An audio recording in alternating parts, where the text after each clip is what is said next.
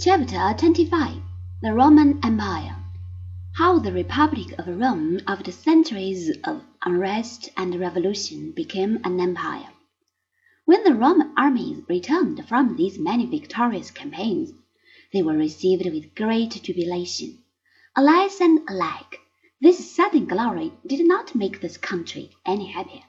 On the contrary, the endless campaigns had ruined the farmers who had been obliged to do the hard work of empire making.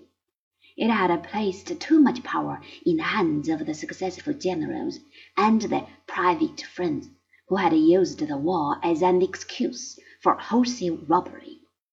The old Roman Republic had been proud of the simplicity which had characterized the lives of her famous men.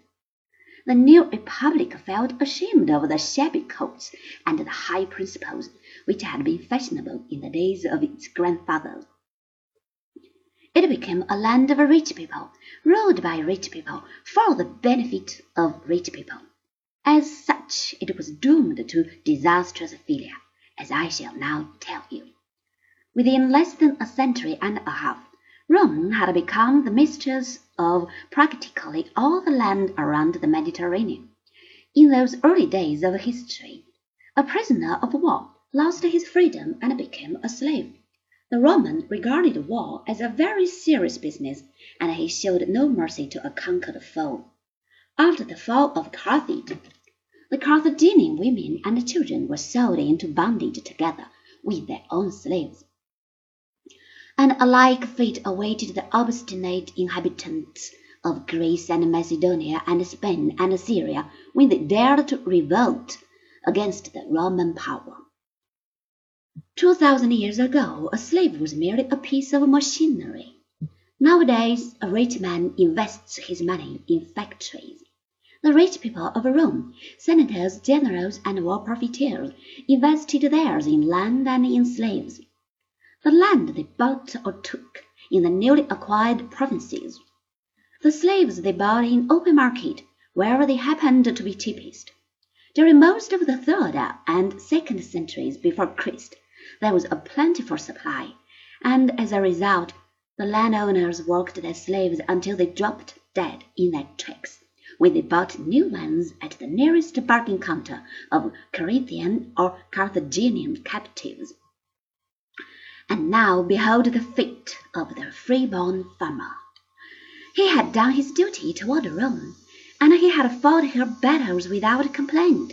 But when he came home after ten, fifteen, or twenty years, his lands were covered with weeds, and his family had been ruined.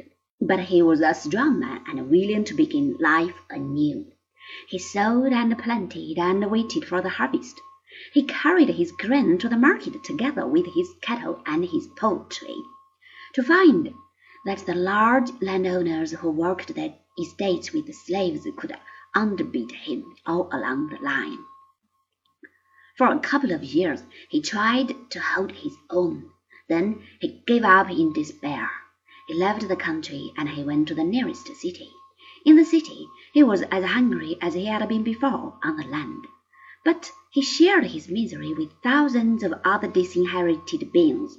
They crouched together in filthy hovels in the suburbs of the large cities. They were apt to get sick and die from terrible epidemics. They were all profoundly discontented. They had fought for their country, and this was their reward. They were always willing to listen to those plausible spellbinders who gather round a public grievance like so many hungry vultures, and soon they became a grave menace to the safety of the state.